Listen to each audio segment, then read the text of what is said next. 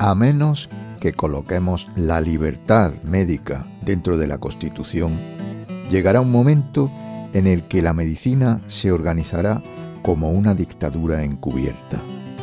Restringir el arte de curar a una sola clase de hombres y negar la igualdad en ese privilegio a otros supondrá la construcción de una Bastilla de la ciencia médica. Tales leyes son antiamericanas y despóticas y no tienen lugar en una república. La constitución de esta república debería dar privilegio especial a la libertad médica tanto como a la libertad religiosa. Dr. Benjamin Rush, 1801. Templanza. Episodio 57. Anosmia.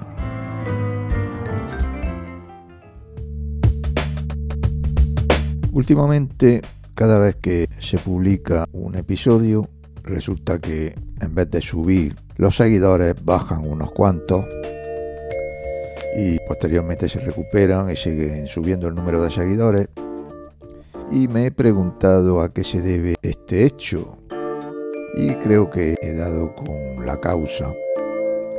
Me parece que eh, la gente todavía está anclada en la vieja definición de derecha y de izquierda, cuando esto ya no es así.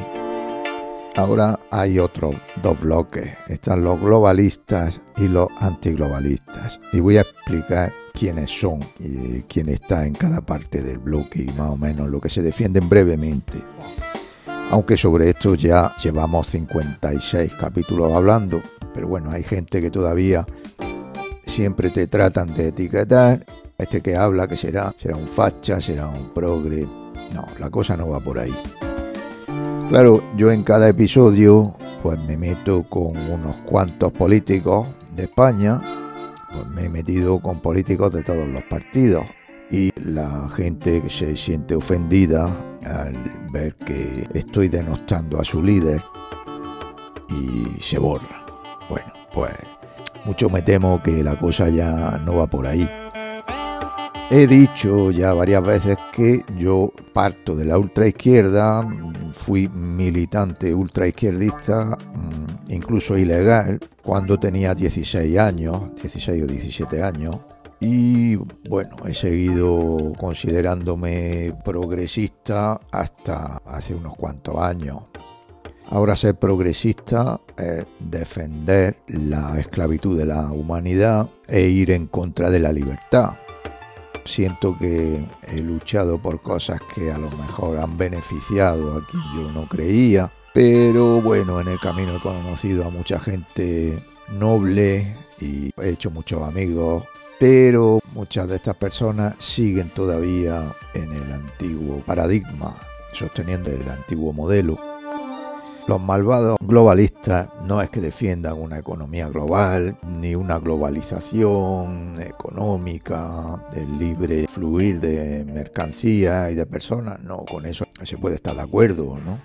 Los globalistas son los que defienden Agenda 2030 y de los objetivos de desarrollo sostenible y defienden una serie de cosas, pero son la nueva Inquisición, tienen una actitud en absoluto dialogante y pretenden que lo que ellos sostienen es un dogma de fe, es una religión y nadie puede salir de ahí. Son los que vendieron millones y millones de dosis tóxicas son los que defienden que los cambios que se puedan producir en el clima son principalmente originados por el hombre y por el mero hecho de existir, por producir anhídrido carbónico, son los que pretenden a toda costa limitar la actividad humana, tanto la libertad de movimiento como la libertad de decidir lo que cada uno puede hacer con su vida y lo quieren supeditar a unos nuevos impuestos que se liguen a la producción de CO2. Es clarísimo que el CO2, que es uno de los gases menos abundantes en la atmósfera, no tiene nada que ver con los posibles cambios que se producen en el clima.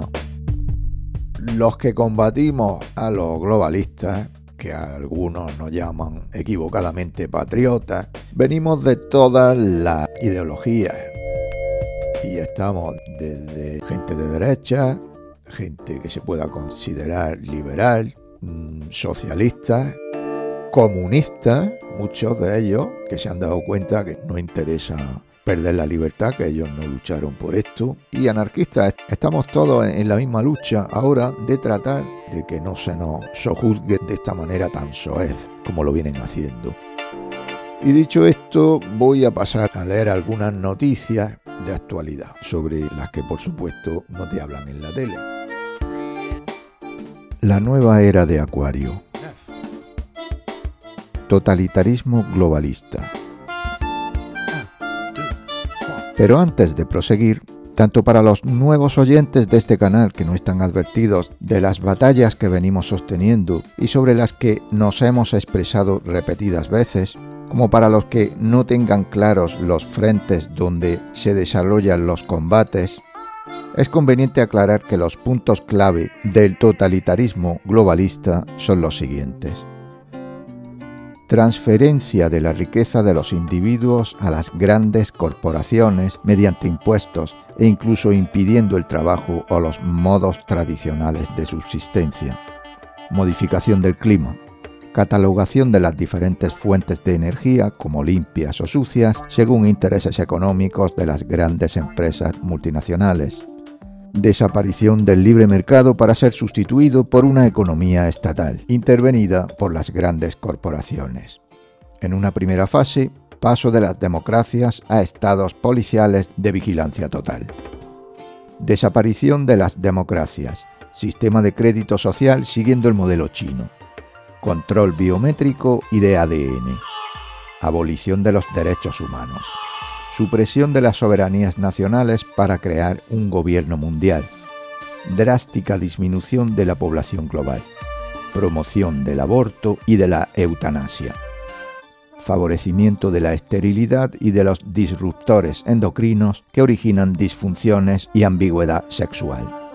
Control total de la agricultura y de la ganadería, expulsión de los agricultores de sus tierras o prohibición de la actividad movimientos migratorios masivos descontrolados, supresión de la privacidad, desaparición del dinero físico y sustitución por dinero virtual para un total control de cargos y pagos y como medio de extorsión, cultura de la cancelación, modificación de los manuales de historia, estancamiento y decrecimiento económico, subsidios estatales en función del cumplimiento de las condiciones de esta lista.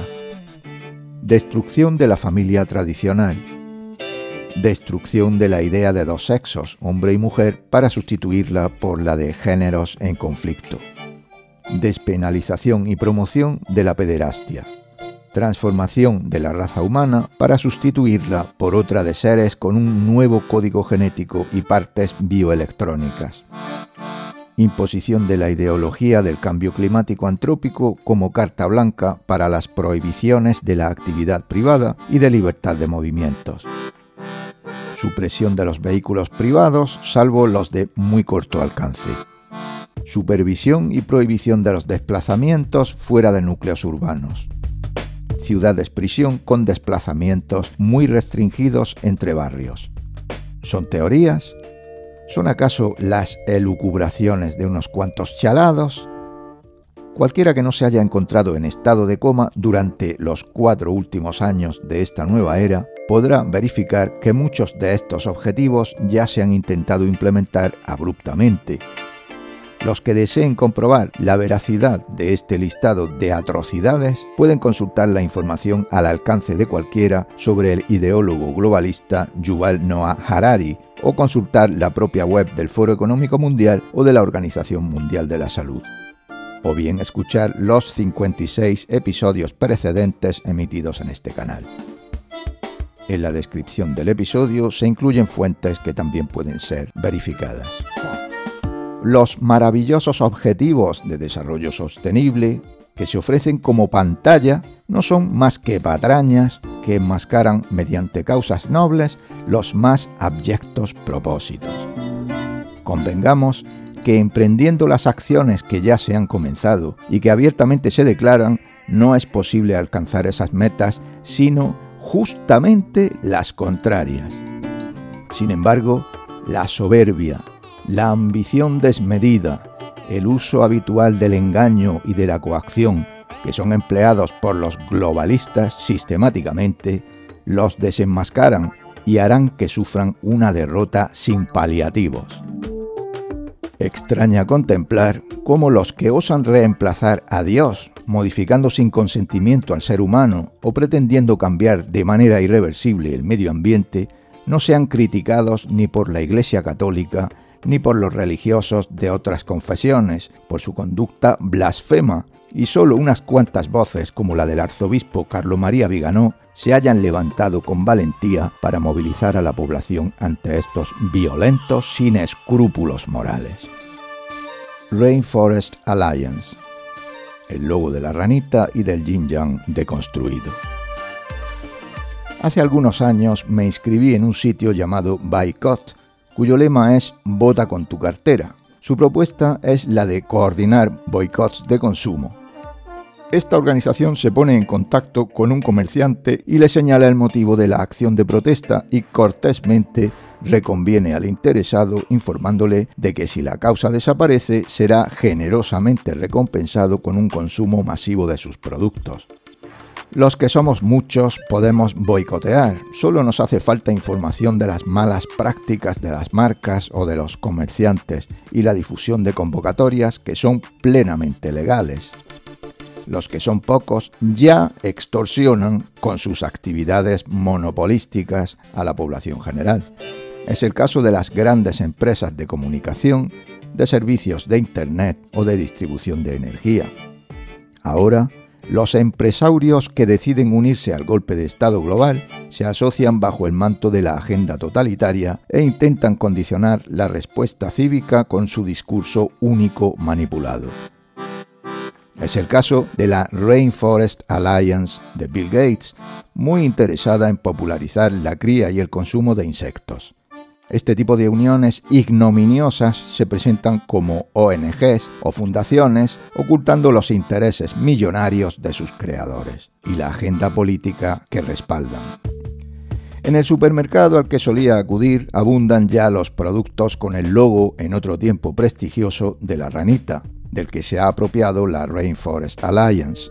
Bill Gates se ha hecho con él y también con el del Fair Trade o comercio justo.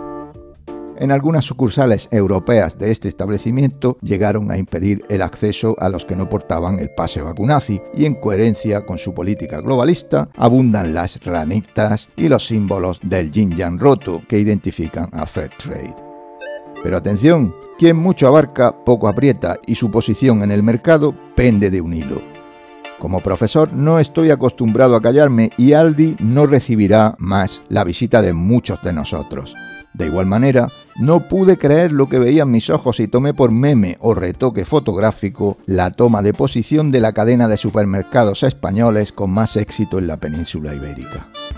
Para mí, cuando contemplo los símbolos de la rodaja de piña gay, y de la perturbadora colección de mentiras representadas en los logos de la Agenda 2030, solo veo la esvástica nazi. No puedo evitarlo. Esa asociación de ideas se ha fijado en mí y no creo equivocarme al afirmar que a muchas personas les sucede algo parecido. Sin embargo, allí estaba el tuit de Mercadona que afirmaba, esta es nuestra bandera. Por más que me frotaba los ojos e investigaba para verificar la autenticidad de la cuenta, nada parecía contradecirlo. ¡Ole ahí! Aunque personalmente prefería evitar la compra en ese comercio, hasta ahora mis razones eran estéticas y subjetivas. Simplemente la disposición de sus elementos, la iluminación y la música me hacían sentir incómodo e incomprensiblemente nervioso, pero admiraba a su fundador Juan Roig por el supuesto buen trato a sus empleados y sobre todo por haber sido ese supermercado el último bastión al que acudir sin embozo. Por si fuera poco, Gates, que no tiene nada que envidiar a los astutos malvados de las películas de James Bond, que siempre están maquinando nuevas vilezas para dominar el mundo, ha desarrollado la marca Apil, cuya pegatina adherida a las piezas de fruta indica que se ha utilizado un spray para impermeabilizarlas, conteniendo, según sus críticos, una sustancia que no es inocua. Así pues, sumemos a PIL, a Rainforest Alliance y a Fair Trade como distintivos a evitar. El inefable Albise y su millón seiscientas mil ardillas. En su biografía de Fouché, Stefan Zweig declara lo siguiente. Y poco a poco, como si fuera, sin ser nombrado para ello, el confesor de todo el país, va teniendo en sus manos los secretos de muchas personas. Nuevamente reina mediante el terror, como antaño en León, solo que ahora no es la burda hoja que se abate con mortal chirrido, sino el veneno espiritual del miedo, de la conciencia de culpa, del sentirse espiado y saberse descubierto, lo que emplea para dejar sin aliento a millares. La máquina de 1792, la guillotina, inventada para abatir toda resistencia contra el Estado, es una tosca herramienta comparada con la refinada maquinaria policial de Joseph Fouché. Sin entrar a juzgar los métodos y fuentes que el analista Alvise Pérez pueda manejar, he de reconocer que me alegra el día suele llamar a las cosas por su nombre y en estos tiempos donde las irrisorias agencias de mentirificación pretenden elevar las imposturas a la categoría de realidad oficial e indiscutible, esa es una actitud verdaderamente poco usual. Su estilo es directo y sus dardos se dirigen en la dirección opuesta a los del gobierno globalista que padecemos. Van destinados a los causantes de tanto mal, a los corruptos, sinvergüenzas e infames. No puede, por tanto, Alvise carecer de la simpatía popular, por más que, como en un juego de niños que ya se repite demasiado, se le tilde como a tantos otros, simplemente por disentir, como ultraderechista. No se les ocurre apelativo peor a los que se ponen nerviosos con sus pesquisas.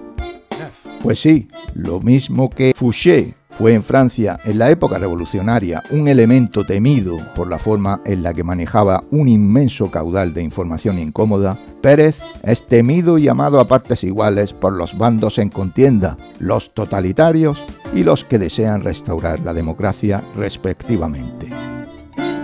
Ha sido censurado, expulsado y vilipendiado, pero su actividad no cesa. En su canal de Telegram se puede leer. Si la oposición es incapaz de enfrentarse a este gobierno tiránico y golpista, España entera sabrá qué es capaz de hacer la fuerza y determinación de un solo español, apoyado por una comunidad de hombres y mujeres libres. ¿He presionado al gobierno? Sí, y lo seguiré haciendo hasta que el tirano dimita y logremos un país libre de la dictadura de partidos y mafia mediática. Si tú ves también el país que imaginamos y quieres pelear por él, apóyanos mientras sea posible hasta que demos el gran paso final. Si publicar la verdad y forzar así la dimisión de un alto cargo del gobierno es un delito de extorsión, que prohíban la prensa ya secuestrada y que este régimen tirano se quite definitivamente la careta. Huelgan los comentarios cuando su determinación es tan clara. ¿Defender la democracia es ahora la tarea de ultraderechistas? Los recurrentes insultos de los medios de desinformación de la tiranía globalista carecen de sentido, y es más, un ejército de millón y medio de seguidores tienen ojos y oídos en todos sitios. El camarero en precario, que sirve las pantagruélicas cenas de los depravados. El autónomo arruinado que se cruza con una autoridad trastabillante la becaria desairada que conoce lo que se cuece en la redacción del periódico, o el policía al que remuerde haber cumplido órdenes manifiestamente injustas e ilegales, están ahí para echar una mano a favor de la libertad y para que la tortilla del miedo dé la vuelta. Juego de humo y espejos. Desde los 17 años he comprado el periódico siempre que me lo he podido permitir A diario leía en el mundo los nuevos casos de corrupción que se destapaban y me consideraba entonces relativamente bien informado. No consideraba en aquel momento que me enteraba solamente de cuestiones superficiales y que mi grado de información meramente arañaba la superficie de la realidad política. Este verano, en una cafetería, me di cuenta de que uno de los parroquianos, sexagenario, lucía una camiseta de Tesla. Yo fui un gran admirador de esa compañía de coches antes de percatarme de que su tecnología no está aún desarrollada. Un precio estratosférico solo da prestaciones para 2 o 300 kilómetros. A partir de ahí hay que estar vigilando las condiciones de temperatura y la velocidad para llegar al próximo y normalmente distante punto de recarga. Cada vez se conocen más errores del sistema de conducción autónoma y algunos de ellos muy graves. El sistema de atención al cliente ante las importantes averías que en ocasiones se producen es, según los afectados, decepcionante o nulo. Las actualizaciones del sistema informático pueden ocasionar problemas surrealistas, como quedarse encerrado en el auto por espacio de media hora sin poder bajar las ventanillas ni activar la ventilación, y así las cosas, al igual que respecto a las tecnologías de aprovechamiento de las energías alternativas, se prohíbe o se destruye lo que existe antes de que lo nuevo pueda sustituirlo con fiabilidad y eficacia. Si leer el periódico o escuchar las noticias pudo suponer en otro tiempo tentativa de buena información, ahora cuando en mi jardín del pueblo o en el patio del bloque de vecinos oigo la interminable retaíla de los noticieros de la mañana, pienso lo mismo que cuando veo al hombre entusiasmado con Tesla que toma café en el bar, que no se enteran de nada. Recuerdo que en noviembre del 2020, con todos los bares cerrados, solo existía en Segovia la posibilidad de tomar café en una tienda de ultramarinos. Entonces, con toque de queda a las 8 de la noche, prohibición de viajar entre provincias, exigencia de salvoconductos como en los tiempos de Miguel Strogoff y la policía por las calles procurando castigar el libre ejercicio de los derechos constitucionales, la presunta epidemia no era más que un espejismo. Los 60 fallecidos diarios de las cifras oficiales del Ministerio de Sanidad, aproximadamente uno por provincia, mostraban su quimérica naturaleza. La gripe estacional supera con creces esos datos y reparando en las instrucciones de los colegios de médicos para atribuir al COVID cualquier otra causa en los certificados de defunción, la prohibición de autopsias, las cuantiosas subvenciones por subirse al carro engrosando las listas fraudulentas y semejantes argucias, los datos estatales de víctimas no eran sino una manifestación del chapuz. Pero esto sucedía en aquella ominosa atmósfera distópica, cuando las pautas del relato marcaban bailar al son de la histeria colectiva. Ahora, en cambio, con el imparable decrecimiento de la población y cientos de fallecidos diarios por causas bien conocidas e innominadas, el foco de la atención pública se desplaza en otra dirección. El dióxido de carbono, la masacre de Gaza, la renqueante y onerosa batalla globalista de Ucrania, el consumo navideño o los globos sonda para volver a enriquecer a las siniestras farmacéuticas con nuevos pretextos la falta de olfato es una de las discapacidades humanas más ignoradas. Y a semejanza de ella, los que importunan en su prodigalidad con las colonias navideñas o con los apabullantes ambientadores que derrochan en locales de pública concurrencia, tal vez no perciban tampoco con claridad la dimensión histórica de los momentos actuales y estén lejos de entender que la guerra que se está librando significará la supervivencia o la extinción de la raza humana.